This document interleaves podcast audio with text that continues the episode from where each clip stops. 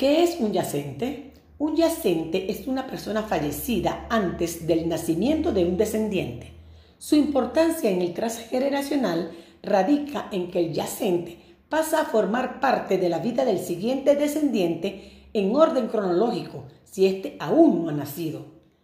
Esto sería la fórmula habitual de encontrarlos, pero aún hay otra. Si el yacente muere habiendo ya algún descendiente por orden cronológico, pero a otro descendiente que nace después se le pone el nombre del fallecido, este va a ser doble por nombre y además llevará el yacente a cuestas. Los yacentes no solo se dan en personas que han vivido, cuando hay un aborto, ya sea natural o provocado. El siguiente en nacer también lleva yacente de ese hermano que aún no ha nacido.